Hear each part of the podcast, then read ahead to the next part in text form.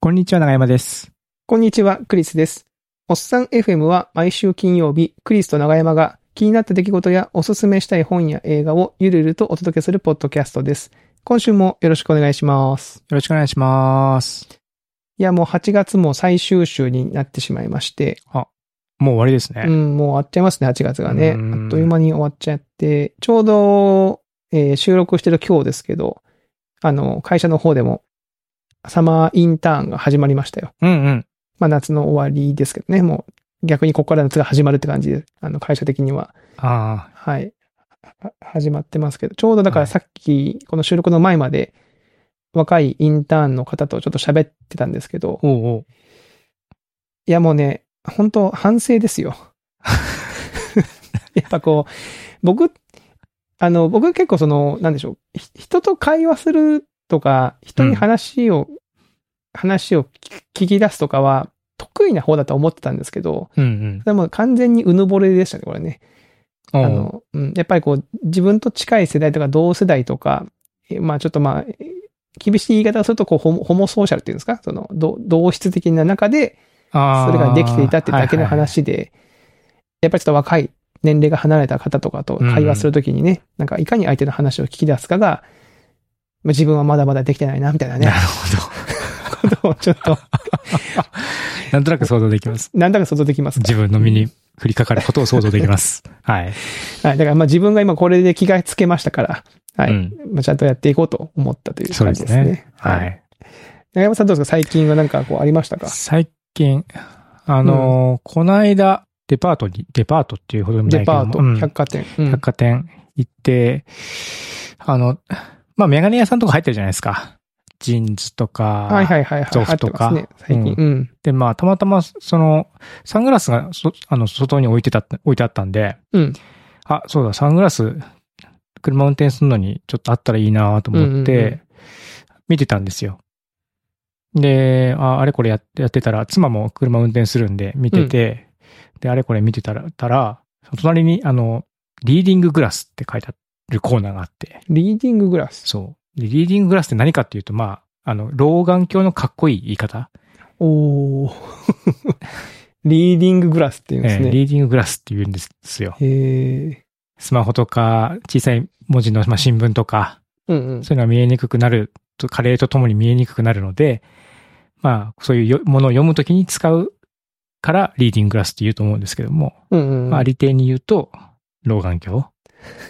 あり手に言うそとうね。そう。で、妻と。と二人で、あ、これ、老眼鏡あれじゃんとかって言って、で、一応こうサンプルの文字、あなたは、その、これ、これを読め、これがはっきり見えたら何度のやつを買ってくださいみたいな、そのサンプルが置いてあるんで、ほうほうほうそ、 の、へえと思って、うんあの、確かにそれを、ま、裸眼で見ると、確かにこう、ピント合わせるのにこう、ぐっと力が、目力が必要みたいな感じになるんですよ ね。でもまあ読め。めなくはないし、あ、はいはまいはあい。普段本も、本とかスマホも、なんならそのぐらいの感じで読んでんなと思ったんですよ。うんうんうん。で、その、どれどれ老眼鏡の力を見せてもらおうかと思って、うん。で、そのサンプル置いてるやつパッてつけて、それ見たら、もうめちゃめちゃはっきり見えて、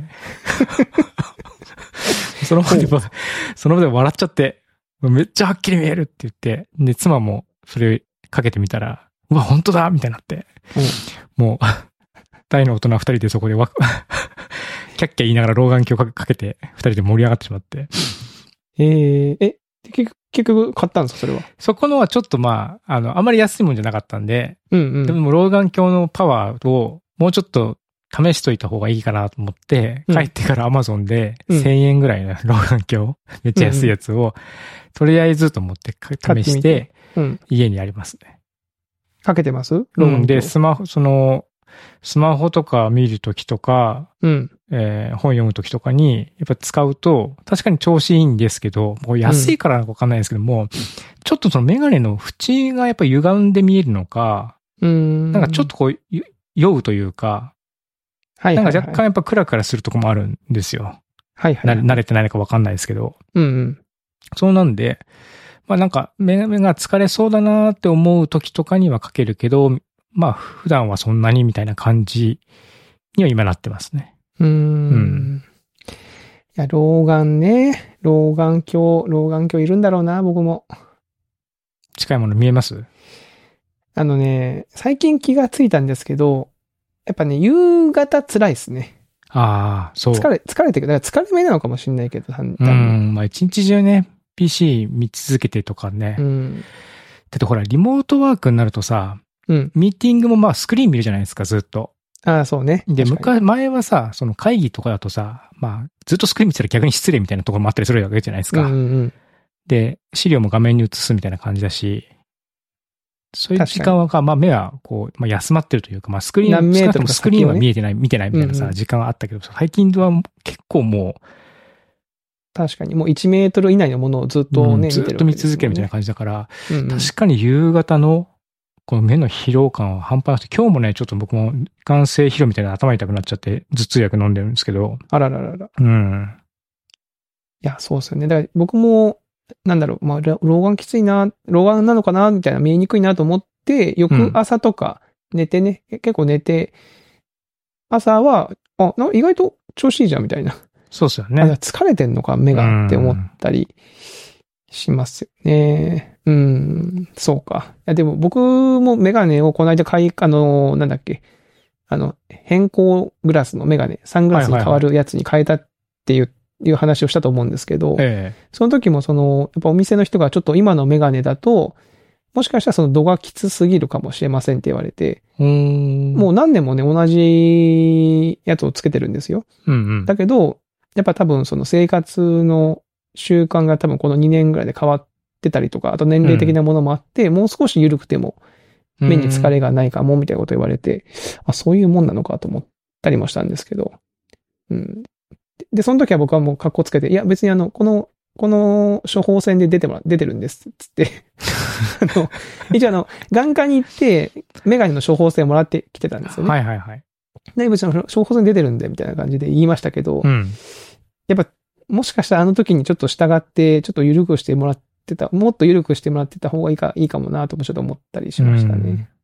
うん。なんかこの、し視界ってこう、完全に主観じゃないですか。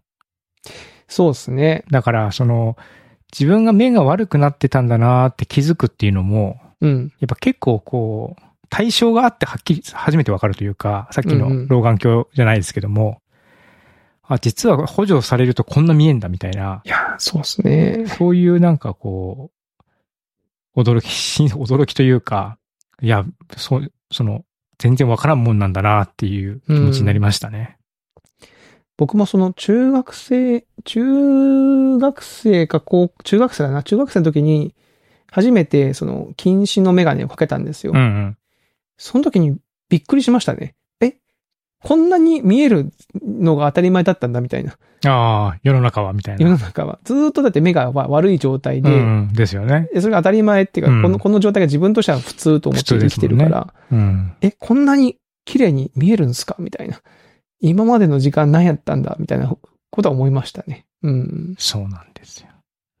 そうか。主観、主観のメガネというのは、うん。なかなか外すことができないっていう、なんかこれちょっと、名言っぽいですね。 どうしたんですか急に。わか急んないにけど。 名言、名言ポッドキャストになろうとしてるんですかうん名言っぽいですね。仕事に置き換えると、みたいな感じ仕事に置き換えるとなんか、あれみたいなね、話だったけ ど、まあ置き換えませんけど。いや、確かにそうかもしれないね。うん。えー、じゃあ、長山さん、その、アマゾンで買った、め老眼鏡が、まあ、調子良かったら、ちょっといいやつだったりそう、だから、その、あのうん。うんまあで今のところなんかそんなにこう、肌身離さず使ってますみたいな感じじゃないので、うん。なんかまあもしかしてちゃんとね、こう見てもらって、うんうん自分のそのスタイルとかに合うものになったらもっといいのかもしれないですけども、え、で、結局この話で、サングラスの方は買ったんですか、サングラスの方は、えっと、一応まあ持ってなくはないんで、で、結局そこもだから、その、なんていうんですかね、まあ冷やかしというか、まあまあまああーいいちょっととこだったんで、。はいはいいはい。ちょっとまあ、お預けですけどなも。るほはい。そっかそっか。サングラスは持ってはいるし、たまに運転するときはつけてるんですけども、それもちょっとね、暗くて、はいはいはい。うん、なんか、もう少し、こう、運転用の、うんううん。ん、あの、視界の確保しやすいタイプがいいなと思って見てたって感じですね。ああ、なるほどね。うん、うはいん。 いや、なるほど。老眼鏡な。なるほどね。で、あとね、あうん。とは車で最近を移動することが増えまして、そうです遊びよね。に車が買われて。そうそう、遊びに行くのも車でって感じで、夏休み、まあ、先週夏休みの話ししたけど、うんえっと、そういえばあの、万博記念公園の大阪の方まで車で走って行って、来まして、遊うびん。ほうに。ほうほうん。で、まあ、めちゃめちゃ暑い日だったんで、う。うん。えー外遊びはせずに、万博記念公園の中にある民族博物館っていうところに、民は泊いはい民はいはい泊って言われてる、民泊ってそうなんでね。はいはい。そこに子供を連れて行ってきまして。えークイさん、民泊行ったことありますないんですよね。あの、先週話した MBS の番組審議会のうんうん、委い。員の方の一人がちょっとこの民泊の方なんですよ。えで、なんかそのね、あの会の前の雑談とかで、他の委員の方、民泊いいですよね、みたいな話をー、うんうん、うん。してるのを聞いてて、なんかちょっとすごい興味はあって、行ってみたいなとは思ってた。ちおーょうどそういうそういうタイミングですね。いいですよ、民泊。いいですかうん。まあ、子供がいない時にも、たまに妻と一緒に行ったりとかはしてたんですけども、うん。そうか、子供を連れて行くのは今回が初めてで、うーん。結構でかいんですよ。もう世界の、まあ何が展示されてるかというと、うん。民族学というか、うん、うそん。の世界にいる、まあ、いろんな民族の人たちのいろんな生活の様式、用品みたいなものと、まあ、とその歴史みたいなのが展示されてるんで、まあヨーロッパの昔の人はこういう服着てましたよとか、うん。鎧が置いてあったりとか、うん日本。だったら日本の古来のお家はこんな感じでしたとか、うん。まあ、あ、アイヌの人の生活はこうですとか、いろんな国のいろんな民族の、まあ、文化や生活が、こうん。うん。う所狭しと、ほんとマジで所狭しみたいな感じで並並べてあって、で、で、結構もう物が多いので、うんゆっくり見ていくと、はん、い丸々一日かかるぐらいなんですよね。へえ。ゆっくり見ながら。うん。で、まあ、子供がさすがにいたのでね、あうんの、うんずーっとは見れない、見れないので、まあ少し飛ばし飛ばしだったけども、まあお昼で、お昼に一旦出て休憩してもう一回 行って、どうにか、一応一通り見切ったみたいな感じだったんうん。で、へえ。お子さんも結構楽しんでました結構興味持って、うん。うん、特に、下の子がなんかね、工作とか好きなんで、いろんなその、お面とか、え、なんか長山さん、ツイッターかなんかで写真上げてましそた、う、写真あげてました。あ、そう、写真撮影も自由なんですよ。あ、写写真撮影自由なんだ。うん、自由自へ由。えうん。なんで、写真も撮れるんで、子供がなんか、これ、これいいって言ったら、 指定されたものを僕がこう写真撮 って。うん。で、虎のお面とか、はいはいはい。熊の置物とか、そういうのを写真撮って、こう何、何何がこう、金銭に触れたかわかんないですけども、はいはいはい。うん。そういうの。ただまあそういうの、そういうのがこう金銭に触れてるっていうのが分かると、まあ、ああこういうのを見て面白いと思ってんだなーっていうのも分かるし、うんうんうん面白いですね。うん。ううーん。ん行ってみたいなえ写真撮れるんだ。写真撮れるすのごいいいな。はすごいですね。日本の中、日本のお祭り、たくさんお祭りってコーナーには、なんかね、その各地のお祭りのうんいろんな道具だったりとかが並べてあったりとかするし、国内だけでも面白いし、ももちろん世界。中あるんで面白いですね。へえ、うん。民泊か。これ、おいくらぐらいするんですかこれ入るの。いくらだったかなめちゃめちゃ安いっすそよ。んなに高くもない。うん。全然安いっす。全然安いんだ。えっと、一応万博記念公園に入るのに入場料が取られるんですけども、うんうん。 民泊だけしか行きませんって言い張ると入入場料は確か免除される。言い張ると。はい。いや、別に払いますけど、その、こう、公園に入るお金 ね。払うけど、うんで、そこで入場料を払わなければ、うん。千大人1000円、個人は580円で書いてますね。 580円めっちゃ安いな。1000円しなかったっていう記憶があって、うんで、うん。さらに JAF 会員とかだと割引が効きます。そうなんだ。なんかいろいろあります。なんか、なああとなんか、なんだっけ、地下鉄のなんとかパスポートとか使って行ったりすると、それで割引効いたりとか、なんかいろいろあるんで、調べてから行くとお得には見れると思いますね。車。本当だ、なんか、ホームページ見るとすごいいろんなやつが書いてある。うんうん。えー、えー、あ、ニフレルエンジョイパスとかもあるんだね。うーん。いや、こういう僕民泊とか多分ね、学生の時とかだとそんなに興味が多分なかったと思うんですけど。えだって、大学大阪ですよね。大阪ですまよあ大阪って言っても広いからまあ、一概には言えないけど、らちょうどこの、えっ、と、民泊のある万博公園を挟んで、東西に豊中キャンパスと吹田キャンパスがあるみたいな。まあちょうど間ぐらいなんですよね。あじゃあ遠くもないかって感じだったんですね。いや、全然。当時は。はい、当時は全然、あの、遠くもない感じだと思います。でした、でした。でしたけど、逆にだから、中、こう、近い、めちゃめちゃ近いかっていうとそうでもないから、ああ、微妙な感じなんですね。わざわそうざですねじゃあ行くか、みたいな感じも、まあうん興味がなかったら行かないよなってだ感かじ。らここに行く、行くぐらいだったら、その、もうちょっと電車乗って梅田とか、うんうんうん。あの、の方に行って、そっちの方に、そっち側に出るかなっていううん、感じそうですよね。でしたけど、うんでも今だと、まあ、もう、こう展示してる内容も含めて面白そうだなって、やっぱ思うんで、うん。行ってみたいですね、ここね。そうですね。で、世界史とかそういう文化とかに興味がね、お子さんとかあれば、多分めちゃめちゃ面白いって思うと思いますね。いやーあと意外になんか物作ったりとか、うんファッションとかのひ、が好きだったりする人は、行くと面白いと思ああ、なう。るほど。うんやっぱりその民族衣装ってあるじゃないですか。ういろんな国の、のその古くからの衣装って。うんうんであれが、なんかめちゃめちゃ近くで見れるんで、はいはいはいはいはい、はい。あの、た、例えば、貝を削って、貝。うん。うん。貝、貝殻を削って、うん。こう5ミリぐらいの円にししたビーズみたいなの作って、それで、なんかじゃ、それをめちゃめちゃ大量につなげて、洋服みたいなの作ったりしてるんですよ。ほうほうほうほだかう。らその、でも労力すごいな、みたいなところもわかるし、うんうんそれをま、間近で見ると、うん。うん。そういう感動もあるし、なんかその遠い国の昔の人がこういったものをなんかみんなで作ってたんだっていうのが、やっぱ物を見るとこう、実感として結構深く感じるので、そういう感動がやっぱありますすね。へえ、いいな。うん。だから手仕事はこう、い生きてた感がやっぱ出ますね。そうの、ん。ももの自体に。えー行ってみたい。いうん。やちょっと行ってみよう。で、レストランが併設されてて、あ、そうなんだ。食べるとこもある。そう。で、まあ、初めて僕も行ったんですけど、そのレストうラン。ん。まあ、いまあ、いわゆる普通のなんか、レストランなんですけども、うんあの、最近のご時世的かなんかわかんないですけども、配膳が、ロボットが配膳してくれて、あー何も知らず。に行って、ハンバーグとか頼んだら、うんお子お子様セットを、こう、ロボットが運んできても、子供そこで大はしゃぎみたいなお感じで、ーあ、それ、いいな。 そんなのも見れました。えー、面白い。面白い。うん。で、くるって帰るときに、う裏にあの、岡本太郎の太陽の塔のうん。形を模したお面がこう引っ掛けてあって、ほうほうほうほうほう。それを見て子供もキャッキャ喜ん で。僕はそのわ脇に書いてあるソフトバンクっていうロゴを見て、あ、ソフトバンクこういうのやってんだと思って。ああ。じゃあ、ペッパーくんの、あれなのかな後継じゃないですかね。後継なのかなそれか、うん。全国から回収されたペッパーが組み替えられて今、新しいなるほど形と して、生命体に。生命体としてあ生命体じゃない な。新しい。ロボットとして活躍してるのかもしれないですね。へえ、うんいいですね。こういうとこに子供と行って楽しめるのいいな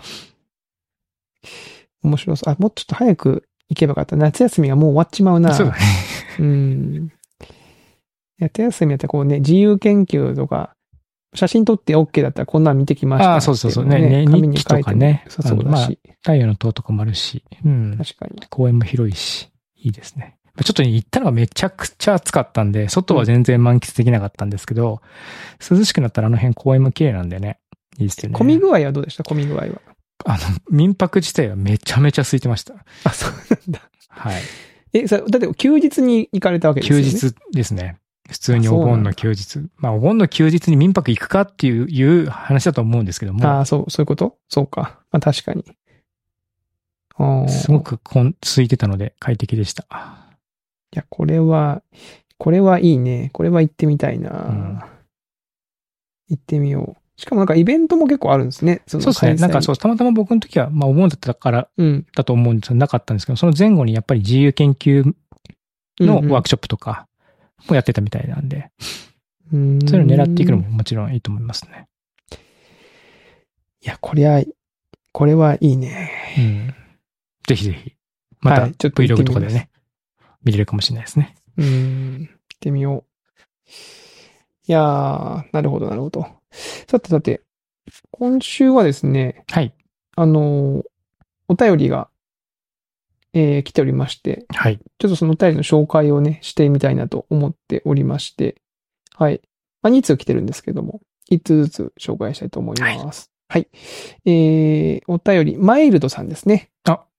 マリトさん、たくさんお便りくれ、くれてありがたいですね。はい、ありがたいですね。はい。マイルドさんからのお便り。えー、先日は DIY の話題を取り上げていただいてありがとうございました。今回はペットについてお話ししていただきたいですと。うん。ちなみに我が家では、えー妻や小学生の娘が飼いたいと言い始めて、コロナ禍に突入した2020年4月に雑種の犬を引き取って飼い始めました。うん。最初は子犬だったんですが、今では普通の柴犬サイズになりました。うん。一軒家の外飼いで、えー大したしつけもしていなかったせいで、手を出すと噛もうとするし、散歩はずっと人を引っ張り続けるし、えー妻や娘では散歩させることが難しくなりました。自分以外では手に負えない状況になっていて、なんだかなと思いながら自分が世話をしている状況です。お二人のペットに関する心温まるエピソード、えー過去ちょい盛りを聞いて自分も愛情を持って犬と接することができたらなと思いリクエストします。 えー何か人に渡したいなと思った時に取り上げていただければ嬉しいですと。はい、お便りですね。ありがとうございはいあまりがす。とういございます。や、ペットですよ。ペットうか。ん。長山さんどうですかペット。僕はね、もう、まあマイルトさんには申し訳ないんですけども、僕はもうペットを飼う資格がない人間だな資格がなっいていうのをずっとこう、なんかカルマでも背負ってるんですよ。ええ思えてるんですよ。ほうほうほう。まさにね、その、小学生に入ったうん。上の子とかが動物飼いたい気持ちがなんか高まってるみたいで、はいはいはい。この間もなんかペットショップが入ってる、あれはイオンか、京都駅近くのイオンにあーペットショップ入ってて、で、はいはいそこで猫見たら、店員さんが猫出してくれて、はいはい。触ってとかってや出っしてたてらくるよね、猫ね。 触らせるよね。で、もう気持ちがね、入っちゃうんだよね。うんもうねんもうなんか目、見てる、見る目がもうなんか完全にこう、自分家の猫みたいなそう感じにななっっててくてる、名前とかつける、出すんじゃないかっていうくらいの 勢いでしたけど、うん。まあ、僕はそれを見てね、うん。あの、いや、これは買えないなって思ってて、まあん僕のじいちゃんね、じいちゃんが、こう、犬を飼ってたんですけども、うんうん。じいちゃんって言ってもまあ僕もまだまだ若かった頃だったんで、中学ぐらいかな。まあまあ若かったんで、まあじいちゃんも元気は全然普通に働いてたしみたいな感じだったんですけども、犬をなんか急に飼ったんですよ。コリー、うんうんコリー犬かなんかを。うん。うん。で、まあ、買ったのはいいんですけども、やっぱ全然世話ができなくてね、うん本人が。ううん。ん。で、なんか、まあ、しつけもせ、まさに、その、しつけも世話もできてない状態で、で、散歩にも連れてってもらえずに、なんかもうめちゃめちゃかわいそうな感じの犬がうん。うんずっと家にいるっていう状態だったんですよ。うんうん。でも土地はあるんでね、ある程度広い、その、犬小屋と、その、自由に歩き回れる場所はあった、はあったんですけども、うんうん。まあ、そんでもこう、子供心ながながら、それを見てこう、やっぱこう、そういうそういう責任を持てない人が、うん。なんか動物を飼ってあかんなっていうのをずっと感じたし、なんならこう、なんで、じいちゃん、その自分が育てられないのに、その動物飼ってんだよみたいな、こう、若干こう、怒りみたいな、はい。 怒りすら覚えた。うん、ほうほうほうほう。もうちょっと覚えてたんですよ。で、まあ、で、そんでもね、その犬がしばらくしてから、まあ結構長いこと飼ってたんですけども、亡くなって、で、まあ亡くなってし、まあ、ただまあもう飼わないよなと思ってたら、またしばらくしたらまたね、犬を飼い飼い出したん ですよ。好きなのかな、そのうん犬を。で。で、なんでさ、その前例があんのにそれとすんだろうって僕はその時にこう、やっぱり怒りが先に出ちゃったんですけども、うんうん。ただやっぱ今思うと、うん。やっぱまあやっぱ寂しかったんだろうなと。ああ、なんかそ純ば粋に生き物を置いておきたいみたいな、そういうこと。ううんん。うちのじいちゃんね、あの、そう、ばあちゃんにね、割と早い時に逃げられてるんですよ。あ、逃げ られた。ばあちゃんどっか行っちゃってて。あなるほど、なるうんほど。そう。で、そういう事情でなんか僕らが近くに住んでるみたいなのもあったんで。はいはいはい。で、まあ、とはいえ僕らが近くに住んでても、うん。まあ、ね、父親も母親も共働きで家にいないし、うんうん。まあ自分一人でまあ生活し、生活してるプラスアルファみたいな感じでいるから、まあなんかこう動物を飼って、こう気を休めたいのかなと思って。それ、そんなあるよね。なんか、。うんっていうう感じだったのかな。でも、とはいえね、やっぱり、うん、世話ができないのは良くないなと思はいはいっはていしまうし、なんか自分もそういう血を継いでるんじゃないかなと。あ、恐れがね。だから、その、うんついてないかもしれないしね。うん意外と飼い始めたらちゃんと世話するかもしれないけど、そうじゃなかった時が、だからおじいちゃんを見てるから、みたいそうな。そうそう。だからこの、だから自分が、結果そうなってしまったら、うん。ね、自分が怒りを覚えてた人間になってしまうわけだから、うん。そういうなんか怖さみたいなのがあって、いやー、動物は飼えないなーと。まあ単純にさ、やっぱりこう、こ、子供を育ててると、やっぱその世話を、まあ子供もいたらこう世話をするっていう、まあペうんペットとは違うけど、うんうん。やっぱりこうね、ご飯の用意したりとか、ひ日頃こうね、こう注意深く見守っていかなきゃいけないっていうものの対象が単純に増えるっていうのはうん結構大変は大変ですよね。大変。うん。ご飯の用意とかね、その、人間とはもちろん違うものを食べさせなきゃいけないとかもあるだろうし。うん。うんで、まあ病気になったりとかさ、はいはいはい。あるわけじゃないですすか。か。うんうんうん。いやー、大変ですよ。大変ですよね。何のいい回答にもなってない。僕はね、あのー前も話したかもしれないけど、あのー実家にいた時、あれいつだったかな小学生ぐらいの時かなうん。近所の公園で遊んでたら、まあ、うちその山、山の上の方に、山の上っていうかその、なんだ、お丘山うん。あの、山、山を切り開いて作った新興住宅街だったんで、はいはいはまあ、端っこの方は、その山の斜面があって、こうい。の山ことですね。うんそうそうそうそう。で、そこのさ柵の向こう側に、なんか面鳥に、メスの鶏が一匹いたんですよ。え本当だから、多分どっかからか多分逃げてきたー、のあか。逃げて、野生化した感じで。野生化しちゃったんでしょうかね。うんだから子供の頃、なんかそれを捕まえて、家に持って帰って、連れて帰って、 うん。あのそれを庭で飼うって僕は言うから、親が、親もじゃあそうするかみたいな感じになって、受け入れたんだ。受け入れてくれてまして、へーで、庭、まあ、コッコッコって名前つけてですね、あの、庭で話し飼いをしてたんですよ。で、だからなんかまあ、子供なんでね、僕がね、その、メスだけだとかわいそうだって思ったんでしょうね。その、朝市に、鹿児島の朝市ってあるんですよ、その、あ朝早くにやってる、その、なんだろうな、市場に行ったら、はオンドリが売ってたんですよ。い。おうおう。いなんかね、オンドリね、多分ね、1000円したかったんです。800円か500円ですよ。安い ね。安いでしょうんいや、それは確か、確かそうだったと思う。あうんの、子。供の頃の記憶ですけど、え親にもうせがんで、その、面取りだけだとかわいそうだから、つっえて、つがいにしたいと。つがいにしたい、つって、お う連れて買ったんだけど、このオンドリのさ、気性が荒いわあー、なるほどね。けでさ、まあ当然だけど泣くわな、その朝ね。はいはい。コケコッコって泣くし、その、もう連れて帰ったら、もう、その庭はさ、自分の家だって思うんでしょうね。うん。その、家にさ、その玄関、玄関っていうか、その、そ外門っていうんですか、その、えー家の玄関のそ外側に塀のところにある門があるじゃないですか。はいはいそこに、はい、そこの入り口のところでか隠れて待ってるんですよ。うん。で、そこから人が入ってきたら、もう足元にさ、飛びかかっていくわけ。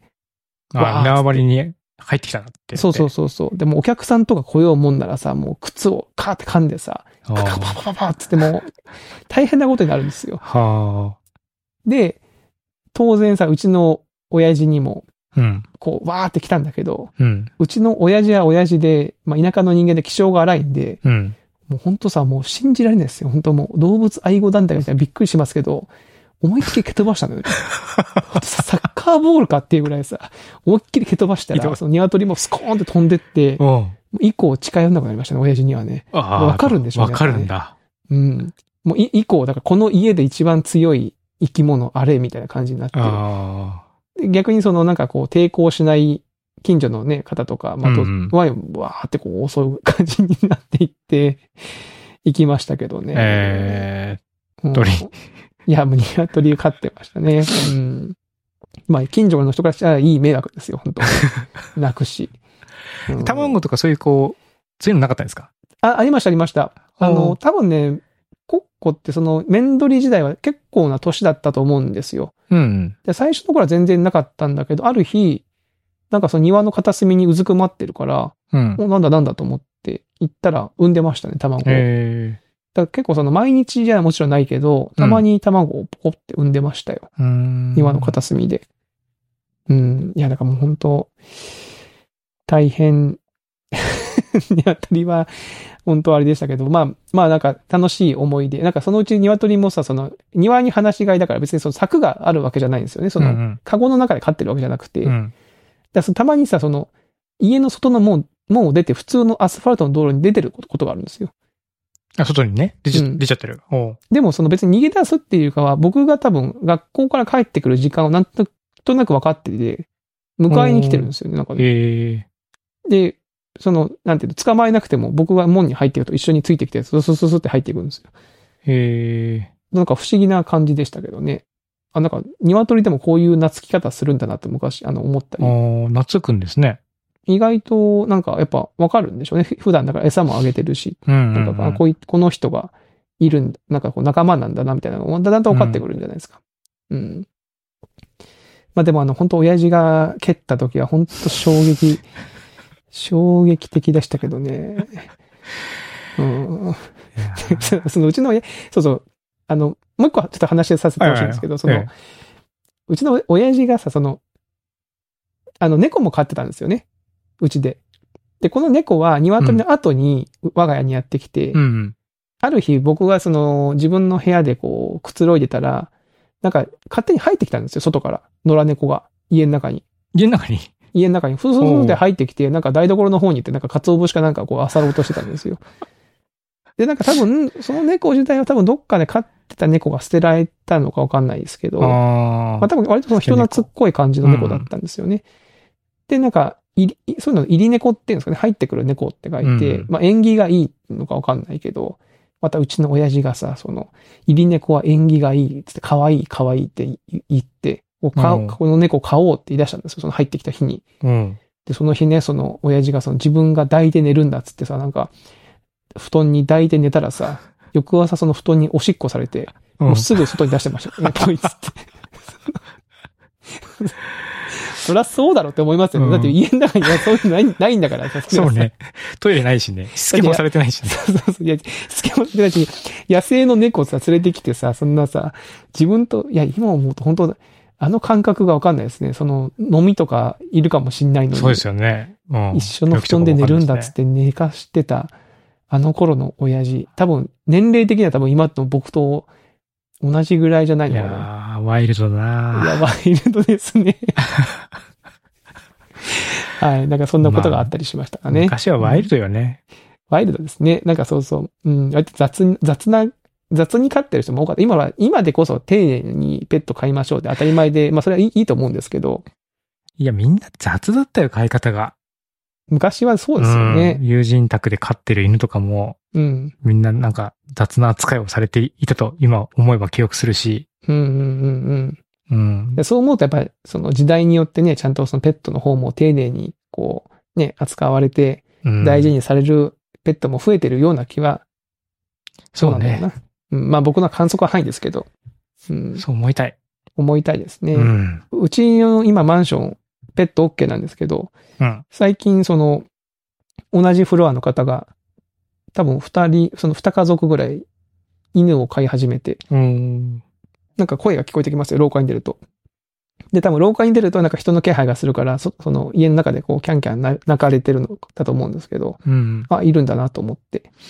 うん。クリさんもお、おんどり買いまし ょうよ。マンションに入ってくる人、うん。怪しいちやなみにあつをの、つつくみたいな。おんどりの名前はコケ太郎って名前にしてました、ね。コッコとコケ太郎。コッコとコケ太郎って名前にしてま した。はい、そんな話ですかいね。やーはい。こんなか、こんな感じでよかったでしょうかね、マイルド さん。心温まりましたかどうですかね溜まったのか温なまったのかなわかんないですけどね。うんはい。まあ、また、また、ペットの話ね、ちょっとこう、続報があれば聞いてみたいですし、はいちょっとまた思い出したらなんかね、話したいと思いますけども。はい。えー、では今週2通目のお便りいきましょうかね。はい。えー、中野さんからのお便りになっておはい。ありりがまとうす。ございます。えー、クリスさん、長山さん、こんにちは。えー、第1回から聞いていて、毎週金曜日の公開を楽しみにしています。すごい。すごい。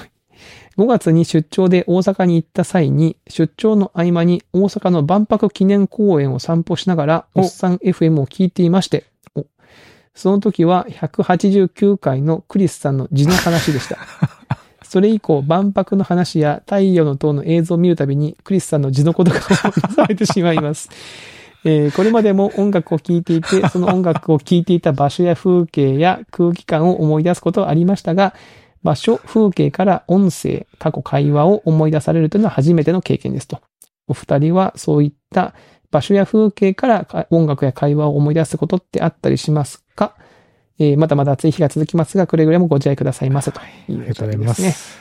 いやー、クリスさん大変なことしましたね。いや、本当ですよ。申し訳ない。そんなね、いやー、芸術は爆発だって言った岡本太郎さんの、はい、うんなんか私のお尻が爆発した話と、ね、こう、被ってしまうっていうのは非常に申し訳うんなで今日いんです。僕前半でこれ、あれですよね、万博記念公園の話したな そうそうそう、前振りが聞いてましたね、ちゃんとね。その時点で、字のこと思い出しちゃってね。字の話を多分思い出しながら聞いてくれてるんじゃないですかね。なんかでかつ自分のお便りも読まれてしまい、よりこそのなんか印象が深まるばかりって感じになってますけど深ま。るばかりですよ、これは。まあ、でもこのお便り読ん、お便りで、うん。まあ、質問があったじゃないですか。その、ね、場所や風景から音楽や会話を思い出すことはありますかっていうのは、これどうですか、長山さん。いやそう、これ、聞いてて、パッ、いや、うん確かにその音楽ね、この音音楽楽をはあ聞りくますよと、あの時のこと思い出すぜ、みたいなやつは、うん、結構いろいろあるじゃないですか。あるあるその時その時聞いてたみたいなのがね。うん確かに場所、場所ベースで音楽とか、うん。会話とか。まあでも、あの、まあ、ここでめっちゃ怒られたなとか、 そう いう、そういうのは、ある。うん、えそあれはるけそど、でも音楽じゃないよな。今、会話、まあ、怒られたら会話の多分、ジャンルの一つだと思うんですけど、うんそう怒られるというのは何ですか、その、え学生時代とかってこといや、社会人だってから社です会人になってから怒られた。うん、なんか大きな音出してて、うるせえって怒られたとか。なんかさそれ、ハテナ時代の話そうでしそょうそうそうそう。セミナールーム行くと、それセミナーいつ時にうね、んセミナールームの大きなテレビの前に行くといつも思い出す。ここで怒られたなって。うん、そういうなんかこう、シーン、そういうのあるし、けあるど音楽ね、音楽はないですかあんまり。音楽、まあ、音楽、あとは、だからまあ、ハテナの話になっちゃうけど、ハテナの、ハテナブックマークってサービスのリニューアル、初期のリニューアルっていうのやってたんですけども、うん。ずーっと昔に。うんうんうん結構、なんていうんですかね、そんなに人もいなくて、結構根詰めてずっと作業してたんですよ。で、その時にずっと相対性理論ってバンドの曲をループで聴きながら、うん。休日出勤とかしてこう、もりもり作業してたみたいなのがあったんで、なんかその、まあ今はないですけども、旧ハテナ京都オフィスのうん。 9階の、うんあの、片隅の方に、を見ると、うん。その曲をあ思い出すっていうのはちょっとありますね。あ。仕事とかは確かにあるかもね。その、うん。また、うん。だって今も思ったけど、その場所とか風景って結構か、なんかその音楽って変わんないじゃないですか。変変わないんないっていうのはその CD とか音源を聞け、音楽音源っていうのは変わらないじゃないですか。うんうんで、そこから思い出が想起するっていうのは、うん確かにわかるんだけど、うん。うん結構場所とか風景って思ったら結構変わっちゃうなって、それこそね、ハテナのオフィスもうないから、はいはいはいはい。行っても見てその感覚を味わうことできないわけじゃないですか。はいはいはい。で、例えばなんか駅前でこういうことがあったとかうんうん。いうのも、なんか駅前の風景とかとか割と変わりやすかっ変たわりりすまるし、すね。確かに。なんか言われてみればなんかその、それこそこの中野さんの太陽の塔とか、すごくこう、すごくシンボリック なものじゃないとなかなか結びつかないのかもしれないなってちょっと思ったりしました、今話してて。そう思うとさ、その、ね、その場所と結びつくのが結構レアなケースにおいて、うんその太陽の塔と僕の字の話はリンクさせてしまって大変申し訳ないことも。もったいないですよ、それ。なんかね、少ないパーツの中の一個をそれに使っちゃったわけです からね。確かにね。 えークリスさんはなんか、そういうの、僕エピソードそあうりでますすかね。あのーなんか考えて、まあ確かにね、微妙なところ、その音楽を聴いて場所を思い出すケースと、うんうん。その逆のケースと結構リンクしてることもあるなと思ったんですけど、あ、これだなと思ったのは、あのね、あのー鹿児島、私鹿児島出身で、えー桜島フェリーっていうのがあるんですよね。桜島フェリーっていうのは鹿児島の市内の方から乗って、桜島の方に出てるフェリーなんですよ。はいはい。で、15分ぐらいかけて、まあ移動して、で、うちの、私のその父方のす、その、おじいちゃんおばあちゃんの家が昔、垂水市っていうところにあって、うん。あの、大隅半島、薩摩半島にから鹿児島の市があって、おーはいはい大隅半島の方がにある垂水市ってあったんですよ。そこまでね、こう車でいつもたそのフェリーで渡って、桜桜。島をぐーっと走って、おばあちゃん家まで行ってたんですよね。はい。まあほら、子供の頃ってさ、うん、やっぱ退屈じゃないですか。今みたいにね、車の中にテレビがあって、なんか DVD 見れますっていう時代じゃないから、うん。まあ基本退屈なんですよ。うん。っていう時に、いつもそこで、あの、ピクニックっていう曲があって、あの、童謡なのかな民謡童謡あの、うお丘を越え行こうよっていう。ああ、はいはいはいはい。丘を越え行こうよってやつですね。口笛吹きつーつーっていうやつ。うん。で、これで、えっとね、いや、違うな。この曲じゃないかな。いや、違う違う違う。 ちあれピクニックじゃなかったっけ今、ピクニックだと思って手元にうん。歌詞を出してるんですけど、違った。違、違うな。え違うのか。なんかね、まあそうそう。なんか、いつもそこにこう、桜島にトンネルがあるんですよね。うん。で、そのトンネルには入るときに、なんか、おおもう間もなくトンネルは、あっという間に抜けてゆくっていう歌詞で、歌詞の終わりに合わせてちゃんとトンネルを抜けるかみたいなゲームというか、家族で歌いなあーなるがら、ほどはいはいはいはいそのトンネルに入っていって、ちょうどこの、抜けてゆくの時にトンネル出たら嬉しいみたいな、あ あ。まあなんで、家族の遊びというか、はいはいをはい。やってたんで、なんかこの、 この曲名がわかんないんだけど、その曲を思い出しますね。そのさ桜島に行くと。うーん。で今ではね、全なんか全然行く機会もあんまないですけど、うんうんまあ、鹿児島に帰って、たまに、前あの、イベントで桜島に行ったんですけど、うん。やっぱ場所に行くと、あ、なんかあの曲歌ったなっていうのをええ。思い出します。あじゃあ楽しかったんですね。それ自体が。うん、なんかその、いまあ要は、車に乗ってる時って本当だから、本当に子供の頃なんで、うん。別にその好きな歌手がいるわけでもないし、うんうん。そうでね。カーステレオでこう聞くわけでもないし、うん。多分ね、今思うとその垂水市のそこまでってそんなに長くないんですよ。別にその、なんだろう、何十時間もとかかかるわけでもない当然ないし。うん。でも子供の時にはすごい長く感じたんですよね、やっぱうね。ん。でもなんかその歌を歌ってる時はすごく、あとなんかシードリしたりとかやってましたけど、はいはいはい歌がやっぱね、すごく記憶に残ってますね。うんうん。多分この話してると、多分このポッドキャスト、うちの母も聞いてるんでね、あんた、あの曲はこうだよって多分後で連絡すると思うんです けど。うん。まあそんなのがあれそっあかっそったかりそっとか。で。かも確かに車でね、乗っててっていうのはありますけどね。車で乗ってて、だそうそう、車で乗ってて、で、僕の場合はその桜島のそこでっていうその場所っていうのうがん。あるので、よく聞いてましたかね。あとあの、前の会社で働いてるとき、あのー、寮に住んでて2時間ぐらいかけて、えー東京の地下鉄東西線に乗って茅場町の駅で降りてたんですよ。うん。でその時に、あの、ビーズのグリーンっていうアルバムが出てて、うん。その曲を励みに通勤してたんですよね。おーだからその、なんか、すごいこう、ラッシュにあって、人混みの中を地下鉄が上がっていく階段を、に差し掛かると、その時の曲を思い出します。おーその曲を聴いてそっちを思い出すこともあるけど、逆にそのなんか、そういうシチュエーションでその曲がなることあーはあ、じゃあまさにそんな感じですね、このそんおな便感りじと。になるはいはいはい。なりますねあ。ーやっぱ、それもやっぱ仕事関連の話仕事管で理ですけね。どなんかこうしんどいけど頑張ろうみたいな時とか、なんですかね、やっぱり。やっぱそうなんでしょうね。うん。いやいや、まあそんな感じですかね。うんうん。うん。とりあえず中野さんは本当にあの、何かでこのエピソードを上書きしてあげたいです ね。